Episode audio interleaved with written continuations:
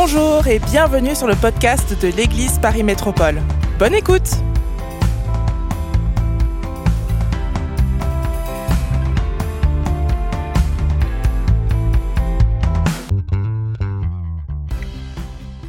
Ce soir, je, veux parler que dans les derniers temps que nous vivons, le chrétien, l'enfant de Dieu, la- la servante du Seigneur, parce que vous êtes des servantes, mesdames, Amen.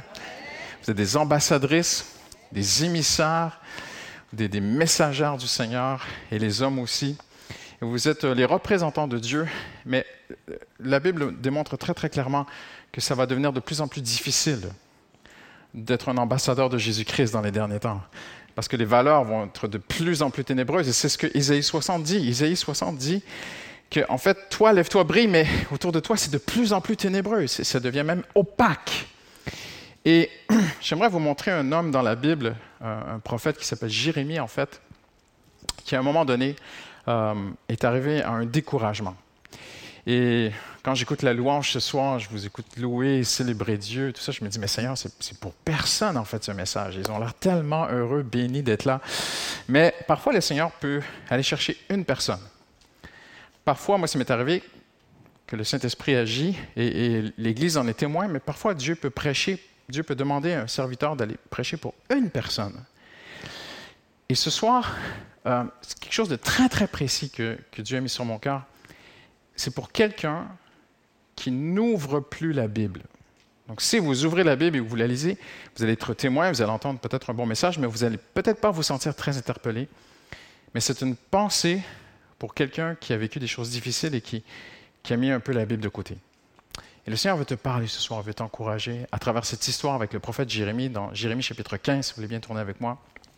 Jérémie, le 15e chapitre.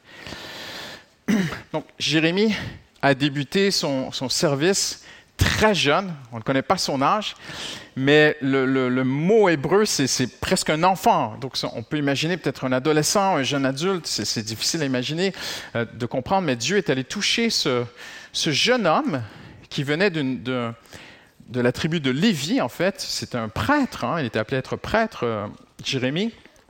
Il venait d'Anatote. Et euh, il a débuté son, son service pour Dieu très jeune et de façon vraiment spectaculaire, extraordinaire. Dieu s'est manifesté à lui. C'est le premier homme de la Bible dont il est dit que Dieu a touché ses lèvres. OK?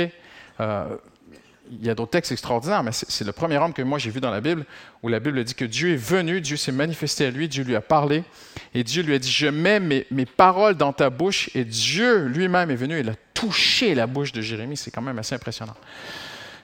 C'est un attouchement particulier parce que cet homme avait un appel très difficile. Et plus l'appel est difficile, plus la grâce de Dieu est au rendez-vous. Amen. Là où le péché abonde, la grâce surabonde. Et je suis convaincu que dans les derniers temps, ce sera de plus en plus difficile d'être chrétien. Mais la grâce de Dieu va surabonder. Et Dieu va toucher son Église d'une façon qu'il n'a jamais touché peut-être dans notre génération. Dieu sera au rendez-vous pour nous donner une force, donner une grâce de briller dans des ténèbres de plus en plus opaques. Le péché va abonder, mais la grâce de Dieu va surabonder. Vous allez voir des chrétiens autour de vous, vous allez voir des pasteurs, vous allez voir des églises aller dans toutes sortes de compromis dans les derniers temps. Mais la vraie église de Dieu, ça sera difficile pour elle. Et Jérémie représente un petit peu cette église. En fait, les 13 premières années de son service, Jérémie a, a connu, à peu près, ouais, a connu un réveil, en fait, extraordinaire.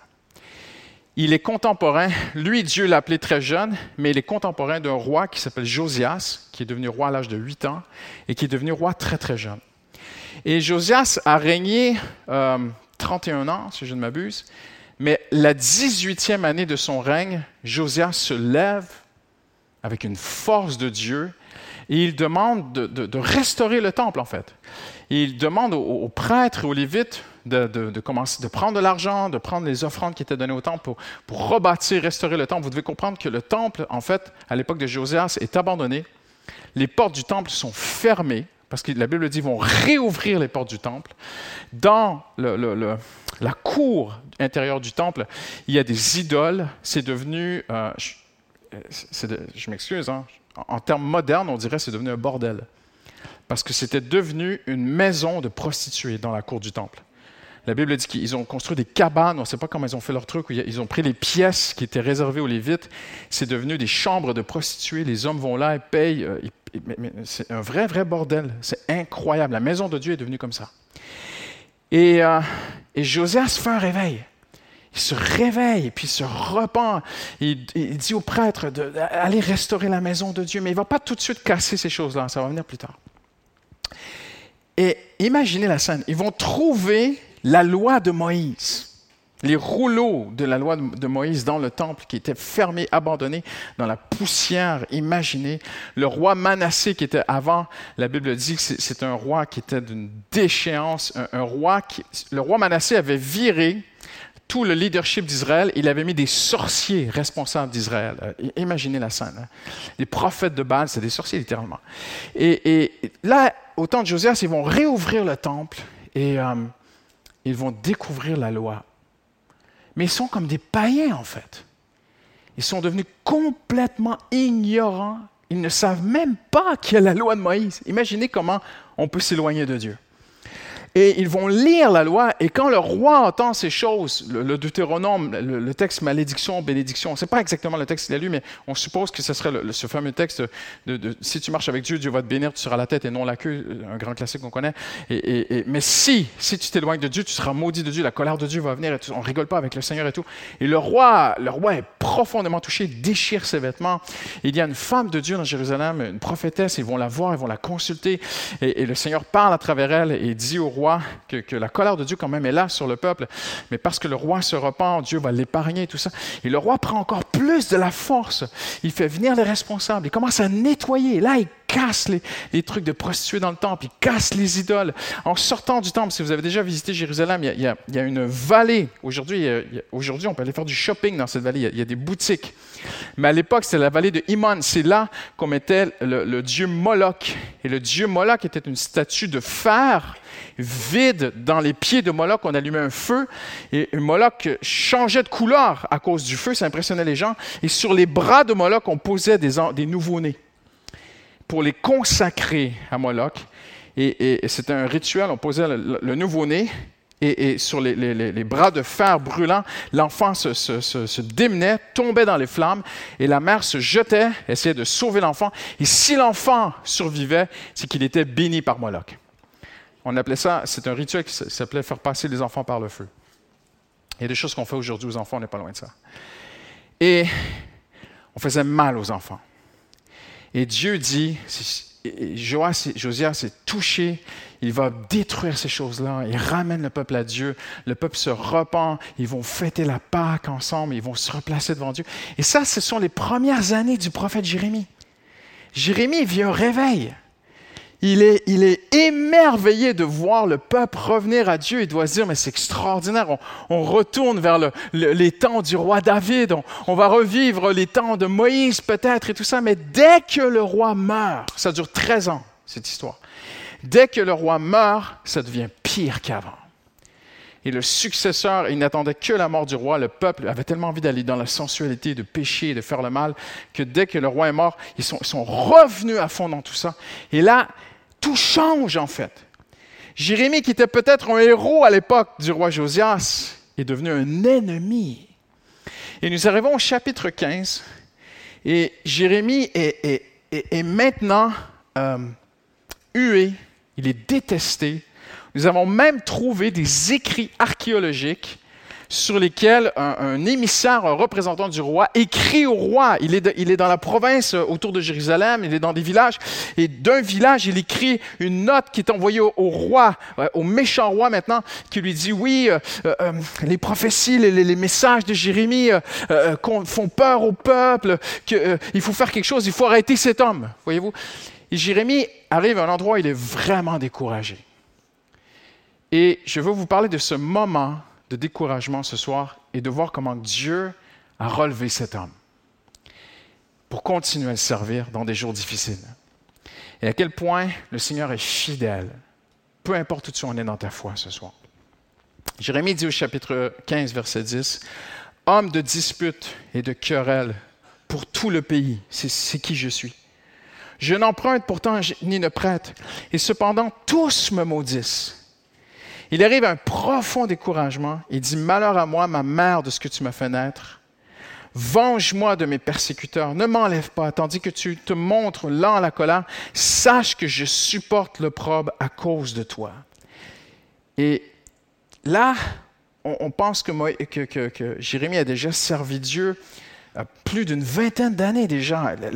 j'ai parlé de 13 années, je me suis trompé. Hein. ce sont les 18 premières années de, de Jérémie qui est extraordinaire et les 22 dernières années vont être très, très difficiles. Il va même douter de ce qu'il a vécu avec Dieu. Il dit, je ne me suis point assis dans l'assemblée des moqueurs et il s'est consacré à Dieu. Il voyait les gens se moquer de Dieu, se moquer de la loi de Dieu, se moquer des jours de Josias. Il voit les méchants reprendre le pouvoir. Et il dit au Seigneur, je ne me suis point assis dans l'assemblée de mon cœur afin de m'y réjouir. Je suis resté solitaire car tu, me remplissais d'indignation. Mais là, il est en train de... en fait, il s'est retrouvé seul pour le nom de Dieu. Et là, là, il commence vraiment à souffrir. Et peut-être que c'est ta situation ce soir. Peut-être qu'au travail, dans ce que tu vis dans ta famille, tu es peut-être le seul chrétien, la seule au bureau. Et tes valeurs chrétiennes, le fait que tu suives le Seigneur commence à te coûter, commence à peser. Jérémie, Dieu va faire quelque chose pour lui de, si beau. Il va lui donner une telle force qu'il va, vers la fin de son ministère, ils, ils vont le jeter dans une citerne, ça ne lui fait plus rien. Ils vont l'arrêter, ça ne lui fait plus rien. Ils vont le menacer de mort, le faire venir devant le roi. Il, est, mort à lui-même, il est tellement abandonné à Dieu, il dit, faites de moi ce que vous voulez. Mais il n'est pas encore là dans Jérémie 15. Là, ils, ne l'ont pas encore touché, ils ne l'ont pas encore mis en prison, ils ne l'ont pas jeté dans la citerne, ils ne font que l'opposer avec des paroles et il n'en peut plus en fait. Parce que les paroles, parfois, ça peut faire très mal. Il va même douter, est-ce que ça a valu le coup de me consacrer à Dieu? Il se souvient de la puissante parole de Dieu. Regardez ce qu'il dit. J'ai recueilli tes paroles, je les ai dévorées. Tes paroles ont fait la joie, l'allégresse de mon cœur. En fait, il est en train de dire à Dieu, au début, quand tu m'as visité, quand tu me parlais, que j'étais dans, ta parole, et puis et que et Dieu, le Seigneur le visitait, le Seigneur lui donnait des paroles et tout. Au début, c'était extraordinaire. Il dit, je les ai recueillies, tes paroles. Et c'est peut-être ce que tu as vécu. Au début, tu lisais la Bible, tu la dévorais, c'était merveilleux, tu vivais de belles choses avec Dieu, tu dévorais la Bible. Tes paroles ont fait la joie, tu as trouvé ta joie en Dieu, tu as trouvé une allégresse, tu as, trouvé des, tu as vécu des belles choses avec le Seigneur. il dit même ton nom est invoqué sur moi, tu as mis ton nom sur ma vie, je t'appartiens, je suis ton serviteur. Je, je suis à toi, Seigneur, éternel Dieu des armées. À cause de ta puissance, il a connu la puissance, la parole de Dieu. Mais là, il est vraiment découragé de ce qu'il vit. Il va même en venir à douter de l'efficacité de la parole de Dieu. Il dit, pourquoi ma souffrance est-elle continuelle? Pourquoi ma plaie est-elle douloureuse? Ne veut-elle pas guérir? J'aimerais m'arrêter ici ce soir. C'est peut-être pour une seule personne, mais le Seigneur t'a touché, le Seigneur t'a réjoui, le Seigneur t'a fait du bien. Tu as, eu des moments de joie, de bonheur avec le Seigneur. Et tu, et tu te dis, mais comment ça se fait que j'ai encore mal? Comment ça se fait qu'il y a des choses qui ne sont pas encore réglées dans ma vie? Comment ça se fait que je ne suis pas encore vraiment guéri de mon passé? Comment ça se fait qu'il y a des choses du passé qui peuvent... Alors que Dieu m'a touché, il y a des choses du passé qui reviennent. Comment ça se fait que je, je vis avec quelque chose qui me fait mal continuellement? Et c'est ce que Jérémie dit. Jérémie dit, je ne comprends pas. Comment ça se fait que je suis un homme de Dieu, je suis un serviteur de Dieu, je marche avec Dieu? Le Seigneur me visite, me parle, me touche. J'ai connu la puissance de Dieu. Et, et j'ai une plaie qui ne guérit pas. J'ai un mal intérieur, j'ai une douleur, j'ai une souffrance, j'ai une épreuve. Et à l'intérieur, je la douleur, elle est là, elle reste. Parce que, Dieu n'intervient pas et qu'il y a un temps parfois avant que Dieu intervienne, eh bien, Jérémie commence à, douter littéralement de Dieu. Et regardez ce qu'il dit. Serais-tu pour moi une source trompeuse? Wow! Seigneur, est-ce que tu m'aurais trompé? Est-ce que la, joie que j'ai trouvée dans la louange à l'Église, la parole de Dieu, lire les frères, les sœurs, et, là, je vis quelque chose qui me fait si mal. Mais Seigneur, est-ce que ça se pourrait que le christianisme, ça ne marche pas? Est-ce que ça se pourrait que tout ça, ce soit faux? Jérémie souffre tellement à l'intérieur de lui qu'il en vient même à dire, Seigneur, est-ce que tu serais une source trompeuse, comme une eau dont on n'est pas sûr? Tu bois l'eau, est-ce qu'elle est empoisonnée, est-ce qu'elle est bonne, est-ce qu'elle est pas bonne, est-ce que c'est une... Et Jérémie en est là, en fait. Mais quelque chose de très intéressant ce soir, c'est que même découragé, il se confie en Dieu. J'aimerais t'encourager, lorsque tu es au plus profond du découragement, n'arrête jamais de te confier en Dieu. Je vais vous le prouver ce soir. Je m'éloigne un petit peu de mes notes, le, temps passe très vite. Quand Dieu appela Moïse, Moïse est allé vers le peuple et il est allé vers euh, Pharaon. Il a dit Dieu dit libère mon peuple. Pharaon a dit Ah ouais, je vais doubler la charge. Vous connaissez l'histoire? Tu veux que je les libère? Ça va deux fois pire qu'avant. Ils sont au bout de leur vie, ça va deux fois pire qu'avant. Non seulement ils vont faire des briques, mais ils vont aller chercher le blé et faire les briques, tout ça dans la même journée. Ils doivent produire le même montant à la fin de la journée. Et un jour, Moïse passe à côté des esclaves qui sont en train de travailler. Il commence à, à s'emporter contre Moïse, puis il dit, depuis que tu es venu pour nous sauver, c'est pire qu'avant. C'est pire qu'avant depuis que tu es là, Moïse. Et regardez ce que c'est une toute petite phrase. Et Moïse retourna vers le Seigneur. Impressionnant. Il y a quelque chose de beau chez le vrai enfant de Dieu. C'est que peu importe ce qu'il vit, il traite tout ce qu'il vit avec le Seigneur. Je suis découragé, je vais le dire au Seigneur. J'ai envie de lâcher, je vais le dire au Seigneur. Je commence à douter du Seigneur, OK, je vais quand même aller au Seigneur. Depuis que je sers le Seigneur, c'est pire qu'avant, mais je vais aller voir le Seigneur. Et c'est ce que Moïse fait. Et même Moïse a ce même doute. Voyez-vous, j'aimerais dire ceci. Il y a une différence entre douter de Dieu et choisir de ne plus croire en Dieu. Ce que la Bible appelle l'incrédulité, un péché volontaire, conscient, une décision prise consciemment de dire non, je refuse, je ne, je ne croirai pas en Dieu et de, batailler, d'avoir des moments de découragement, de douter de Dieu, de se dire, mais est-ce que ça marche, Seigneur? Je me suis confié en toi, tu m'as touché, tu m'as encouragé. J'ai fait un super mardi soir, je suis rentré chez moi, j'ai reçu une mauvaise nouvelle terrible. Je suis en train de prophétiser, vous inquiétez pas. Mais il y a des fois des moments où tu dis, mais j'ai l'impression que ça ne marche pas l'Évangile. Et Moïse va dire cela à Dieu. Moïse va dire à Dieu, Seigneur, depuis que tu m'as envoyé, Seigneur, je ne comprends pas. Est-ce que tu veux faire du mal à ton peuple? Au buisson ardent, tu m'as dit que tu voulais les sauver. Et, là, leur fardeau est, est, doublé. Mais ce qui est beau dans cette histoire, c'est que Moïse n'a pas jeté l'éponge. Il n'a pas dit, c'est ça l'évangile? Moi, je me barre, je vais aller faire autre chose de ma vie. Et Jérémie non plus. Ces deux hommes, dans le pire moment de leur vie, ont retourné, sont retournés vers le Seigneur. J'aimerais t'encourager ce soir. Peu importe ce que tu vis, traite tout au pied de Jésus. Même dans le pire découragement, même lorsque tu doutes, même si tu as l'impression qu'il n'y a plus rien qui marche, même si Dieu t'a touché et t'en es déçu, tu retournes vers le Seigneur. Moïse retourna vers le Seigneur. Quand on étudie ce texte, on remarque que Dieu n'a fait. Dieu était sans reproche envers, envers euh, Moïse et envers Jérémie. Dieu comprend que parfois ses enfants ne comprennent pas. Dieu sait que parfois ses enfants peuvent douter, peuvent se décourager. Alors Dieu se lève en terminant ce soir.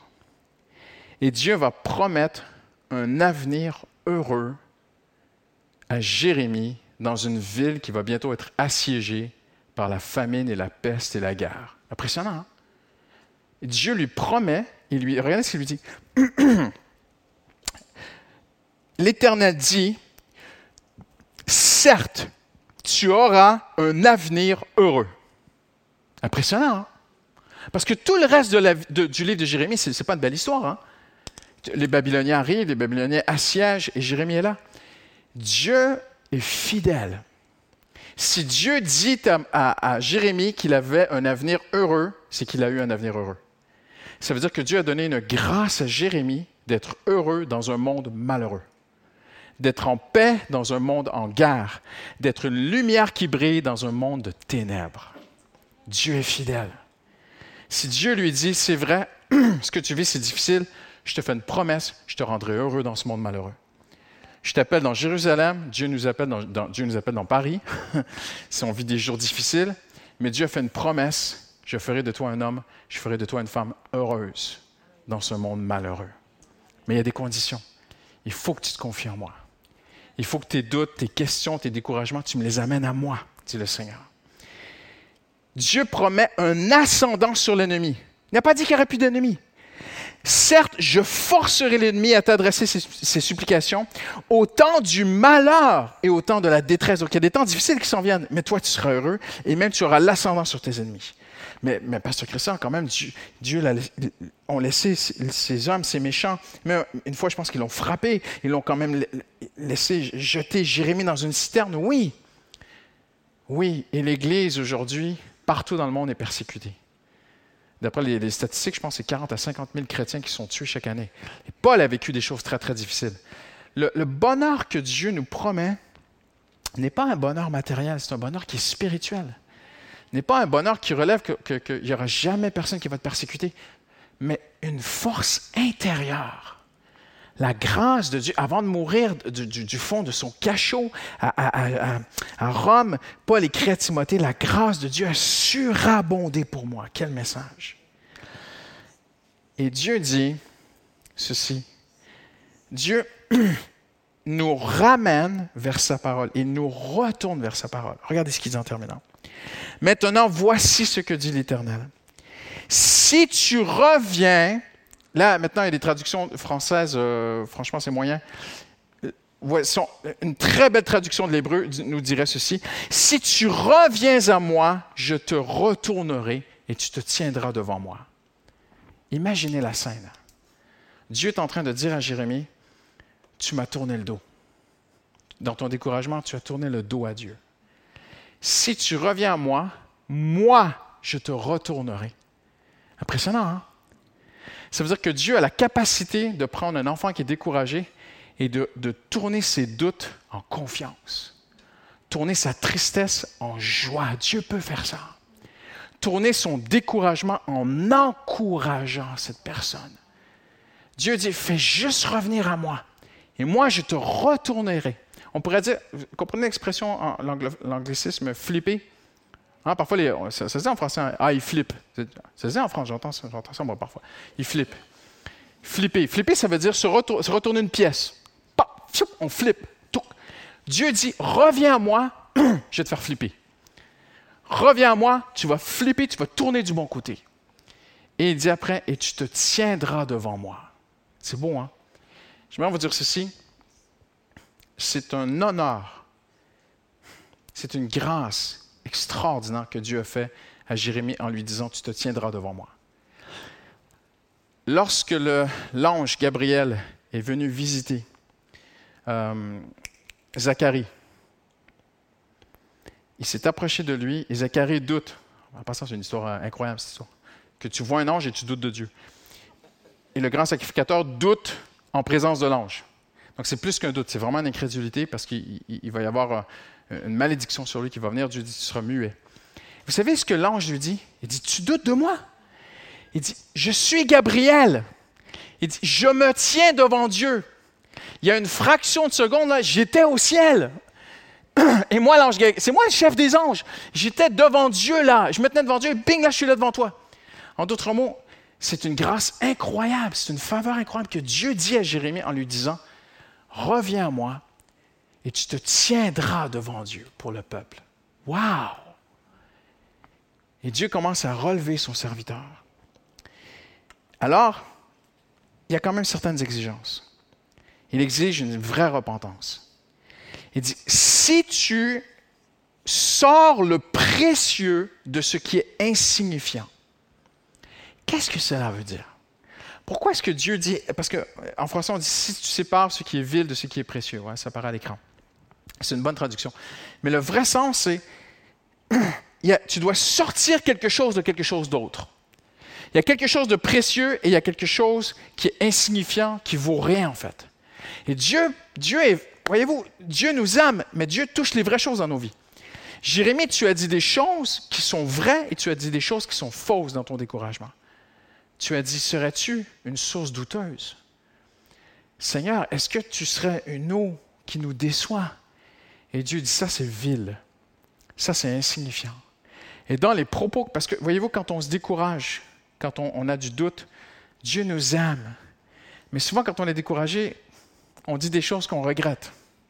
J'ai raison, j'ai raison. Et on pense des choses qu'on n'aurait pas dû penser. Et parfois, on prend des décisions qu'on n'aurait pas dû prendre parce qu'on est découragé et on doute de Dieu. Et Dieu dit, dans ton découragement, il y a du vrai, il y a du bon, Jérémie. Tu es découragé parce que tu es mon serviteur, tu es découragé parce que tu regardes un monde de péché autour de toi et ça te pèse de voir les gens dans les ténèbres comme ça et tu te sens seul. Jérémie, tu, tu, payes un prix. Je sais que tu payes un prix parce que tu marches avec moi, Jérémie. Et ça, c'est ce qui est précieux, Jérémie. Mais si extirpe ce qui est précieux, dans ton découragement, il y a des choses qu'il faut laisser derrière, il y a des choses que tu peux garder. Garde ce qui est précieux, Jérémie. Garde le fait que oui, tu es consacré, tu es à part pour Dieu et c'est difficile d'être seul, marcher avec Dieu là où Dieu t'a placé dans ta famille, à ton travail, peu importe dans ton contexte. Parfois, il y a vrai, vrai, vrai, il y a une vraie solitude à marcher avec le Seigneur. Mais ça, c'est précieux. Le reste, c'est vil.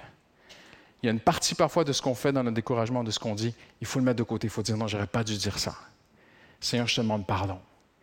Et quand il y a cette repentance qui vient, Dieu bénit. Hallelujah. Et je termine. Alors Dieu lui dit, si tu fais cela, si tu extirpes ce qui est précieux de ce qui est insignifiant, Dieu dit, tu seras comme ma bouche. C'est beau, hein? Et Dieu gardera ton esprit en paix. Je ferai de toi un mur de bronze fortifié. Ils te combattront, mais ils ne te vaincront pas, car je suis avec toi pour te délivrer, déclare le Seigneur. Je te délivrerai de la main du méchant. Je te sauverai de la poigne de celui qui inspire la terreur. Incroyable. Quelle belle parole. Et on voit historiquement que quand Babylone prit Jérusalem et Jérusalem est tombé aux mains des Babyloniens, en fait, Jérémie était dans la prison. Il avait été mis en prison. Il y avait une ration de pain. Donc, non, non, Jérémie n'était pas dans un palace. Non, non, il ne roulait pas une très belle voiture de luxe. non, il n'y avait personne qui portait sa mallette pour aller à l'église. Non, il n'était pas une star évangélique, pas du tout. Un des plus grands hommes de l'histoire du christianisme, de la Bible, c'est Jérémie. Même, les évangiles vont en parler de Jérémie, comme vraiment un grand prophète de Dieu. Mais il était dans le fond d'une prison.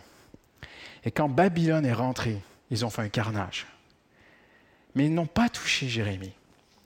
Ils ont même entendu parler de Jérémie avant de le voir. Vous vous rendez compte?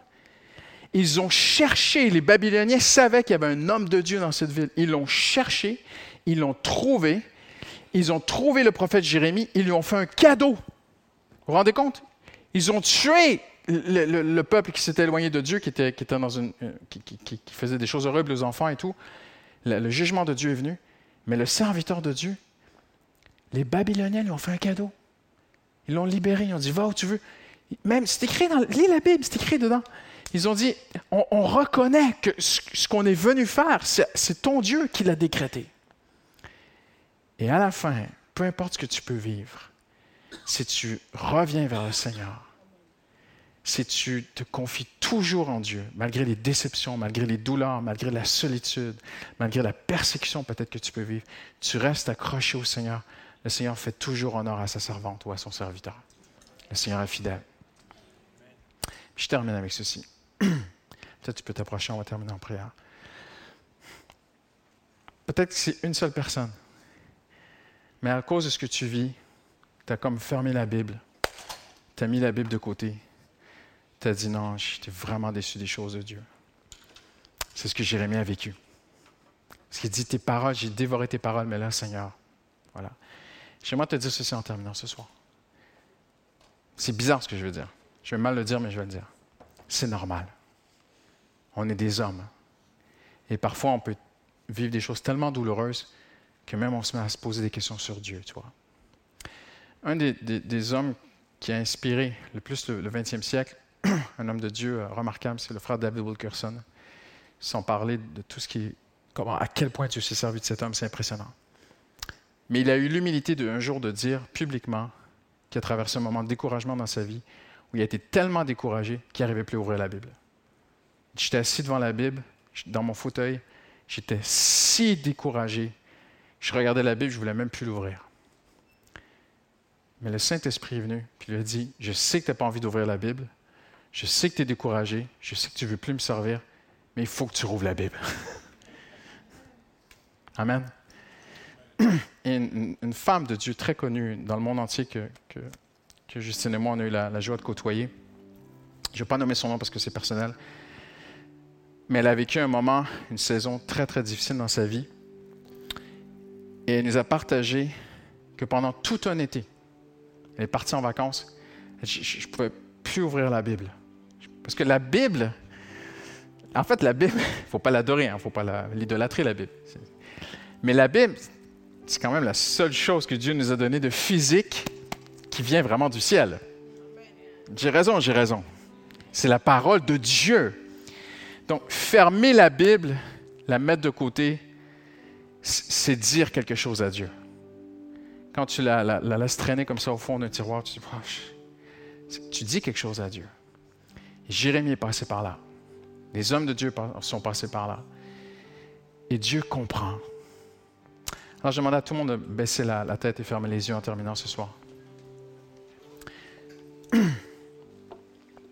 Hallelujah. Dans une grande simplicité, si tu es ici ce soir tu as fermé la Bible, tu as fermé la parole de Dieu, tu as comme, tu as fermé l'échange avec Dieu. Tu as, arrêté le dialogue avec Dieu. Blessé, tu as vécu des choses difficiles avec Dieu. Je ne comprends pas. Mais ce soir, le Seigneur t'atteint. Ce soir, le Seigneur vient vers toi. Ce soir, le Seigneur t'aime. Il vient jusqu'à toi. Il t'aime tellement qu'il m'a dit cet après-midi, tu mets ton message de côté et tu dis cela, c'est pour quelqu'un ce soir. Le Seigneur ne veut pas te laisser partir comme ça.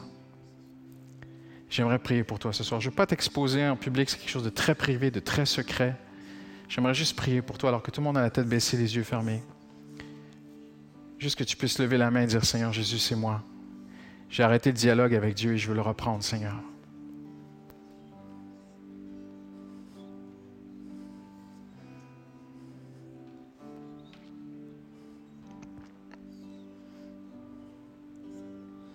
Hallelujah.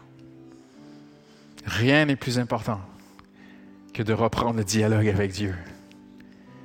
Seigneur, tu vois ses mains ce soir. Tu vois tes enfants, Seigneur. Tu vois ta fille, tu vois ton fils, Seigneur. Et tu lui dis ce soir, si tu reviens à moi, je te retournerai vers moi. Je te ramènerai à moi. Tu te tiendras devant moi. Et là où je t'ai placé, tu seras comme ma bouche pour tes enfants, pour ton mari, pour ta femme, pour ta famille, pour tes collègues, pour tes voisins, là où je t'ai placé. Si tu reviens à moi, je te retournerai vers moi. Tu te tiendras devant moi et tu seras comme ma bouche, dit le Seigneur Jésus. Hallelujah. Je ferai de toi une muraille de bronze. Je te rendrai fort. Je combattrai pour toi. Tu n'auras même pas à combattre. Hallelujah. Et je te donnerai un avenir heureux, dit le Seigneur. Un bel avenir, dit le Seigneur Jésus. Seigneur, tu vois toutes ces mains qui se sont levées ce soir. Est-ce qu'on peut se lever ensemble, tous ensemble en terminant? Hallelujah. On fait juste se placer devant Dieu. On va disposer nos cœurs vers le Seigneur Jésus. Pasteur Samy nous, nous conduit dans un champ de, de consécration. Hallelujah. Avant qu'on se sépare et qu'on se laisse ce soir. Hallelujah.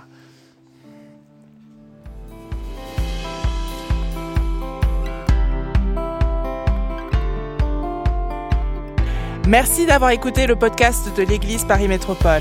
Retrouvez toute notre actualité sur notre site monégliseaparis.fr et sur nos réseaux sociaux Instagram, Facebook et YouTube Église Paris Métropole. À bientôt!